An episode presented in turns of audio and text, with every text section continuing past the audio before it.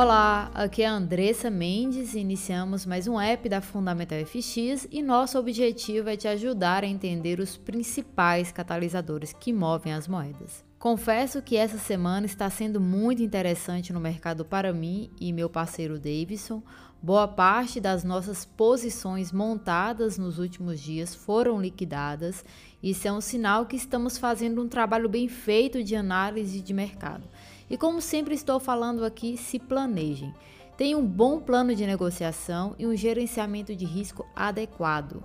Trate a negociação com seriedade. Leia muitas informações, análises, busque opiniões de outras pessoas, tenha sede de informações. E o mais importante, saiba filtrar as informações que realmente movem as moedas. Negociar é muito mais do que apertar um botão de venda ou de compra. E nosso objetivo com esse canal é entregar o que realmente o mercado está olhando. Então não deixe de acompanhar nossos áudios, é 100% gratuito e fazemos com muito carinho. E por fim, respeite sua trajetória no mercado. Mas enfim, Acredito que muitos de vocês já notaram que falo sempre dos rendimentos de 10 anos dos Estados Unidos. E atualmente temos três impulsionadores usuais na taxa de câmbio, que estou sempre buscando aprofundar em meus estudos.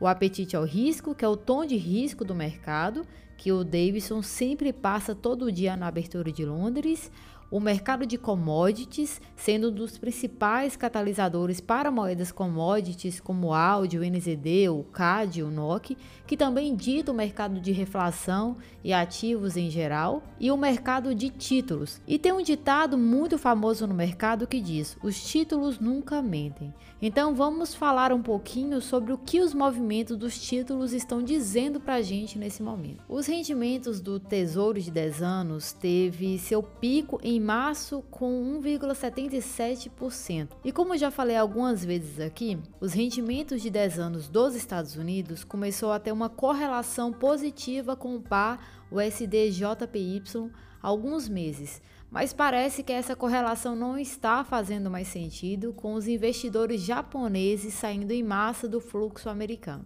Então, nós da Fundamental FX não estamos usando os rendimentos americanos como catalisador para o SDJPY. Mas, voltando ao assunto, podemos esperar mais quedas no rendimento à medida que nos aproximamos da redução da compra gradual de ativos do Fed. Os movimentos do mercado de títulos estão nos dizendo que espera um crescimento mais lento e uma inflação mais baixa no futuro. Já estamos observando esse fluxo para ativos seguros faz algumas semanas e está cada vez mais claro para a gente. Além disso, as commodities estão enviando o mesmo sinal, com muitas delas atingindo seu pico e corrigindo.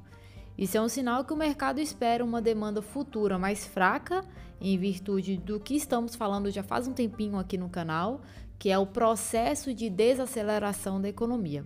E isso pode trazer movimentos confusos para muitos ativos, Notamos que os indicadores econômicos também começaram a atingir seus picos. Os dados do PIB realmente atingiram uma alta incrível de forma geral no segundo semestre, mas os dados mistos do PMI recentemente mostram que estamos entrando em níveis robustos, mas desacelerando moderadamente.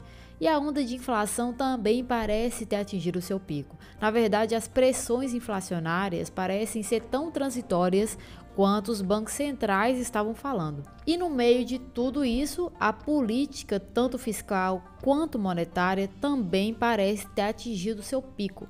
A política fiscal, por exemplo, atuou como um estímulo, um alívio no ano passado, né? Como eu já falei em um podcast, foi o período mais amável do mercado mas agora está começando a atuar como freio econômico. E a política monetária também está começando lentamente a apertar.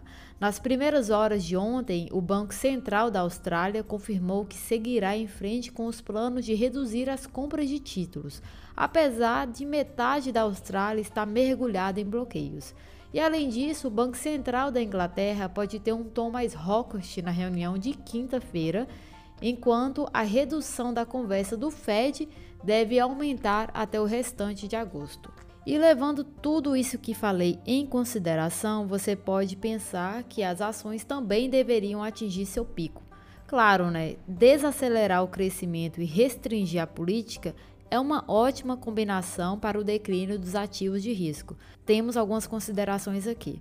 Ainda parece muito atraente investir em ações. Com o declínio dos rendimentos que falei anteriormente, chegando a 1,2%, e as taxas dos fundos federais fixadas em 0%, e enquanto isso, os ganhos no S&P, por exemplo, está em torno de 4% e os dividendos rendendo 3,5%.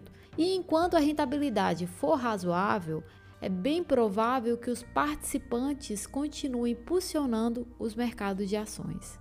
Por fim, espero ter ajudado com essa reflexão. Fiquem atentos com as nossas notificações no canal e tenham um ótimo dia.